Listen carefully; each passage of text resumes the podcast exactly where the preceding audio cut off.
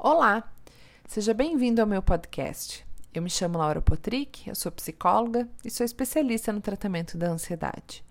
O episódio de hoje faz parte da série Me Ajuda Laura. Se você deseja participar, é só mandar sua dúvida, sua pergunta, sua situação para o contato arroba laurapotrick.com.br e eu vou escolher uma das situações recebidas para responder no próximo episódio que vai ao ar sempre dia 15 de cada mês. No episódio de hoje, eu recebi da Maria uma dúvida sobre medo de dirigir. A Maria me contou que tem muita dificuldade de entrar no carro e dirigir porque ela tem muito medo que batam no carro dela, ou que ela bata o carro, que cometa algum acidente, e isso faz com que ela perca muitas situações de vida, muitos eventos, tenha dificuldade em relação à administração da casa com os filhos, por acabar não tendo essa coragem, né, de entrar no carro e levar os filhos para alguns lugares ou ela mesma ir de transporte é, para alguns lugares. Então, ela um, tem muita dificuldade, inclusive, de entrar no carro como passageira. Bom, isso é uma situação muito, muito comum, por isso que eu escolhi ela para falar com vocês hoje. É muito comum este medo de dirigir ou medo de andar de carro, né? Muitas pessoas têm medo de simplesmente entrar no carro. O medo trata-se de uma emoção natural do ser humano. O medo atua dentro de nós, né, como um aliado, nos protegendo e funciona como um sinalizador para as precauções contra perigos reais. Já a fobia é uma espécie de medo acentuado, excessivo, desmedido, na presença ou previsão de encontro com o um objeto ou, ou com a situação que causa essa ansiedade num grau elevadíssimo.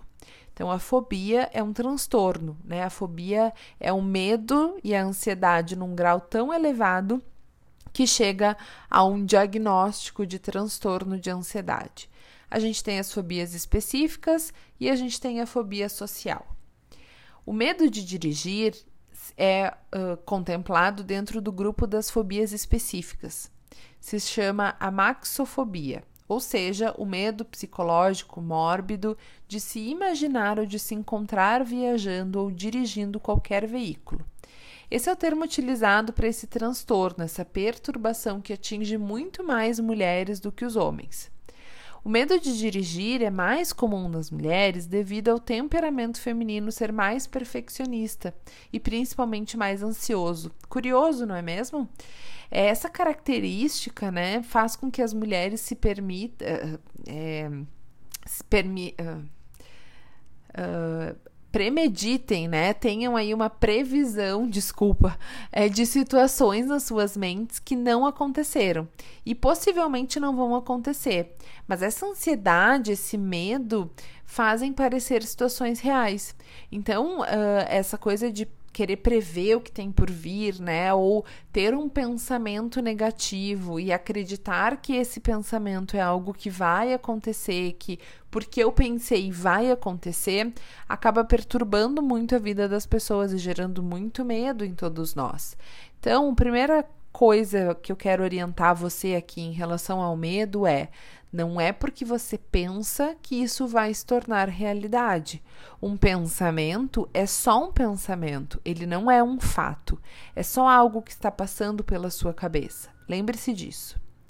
É claro que as experiências traumáticas podem levar as pessoas uh, a ter medo de dirigir, e essas experiências traumáticas, elas não estão necessariamente relacionadas ao carro, mas elas envolvem muitas outras crenças históricas e pessoais que podem estar carregadas de sentimentos de desamparo e de incapacidade. Então, assumir o controle das emoções, determinar que quem manda no seu organismo é você e não os seus medos ou o seu passado, não é tão simples, mas é totalmente possível.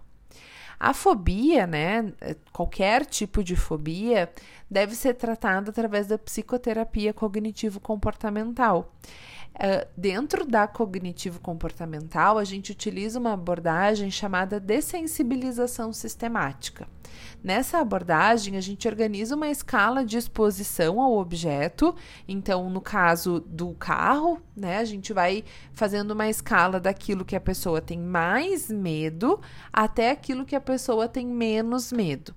E aí, a gente vai treinando, né? A gente vai acompanhando para que essa pessoa vá fazendo uma aproximação de maneira gradual e gradativa do carro. Nesse, nesse caso, né, do medo ser de dirigir ou de andar no carro.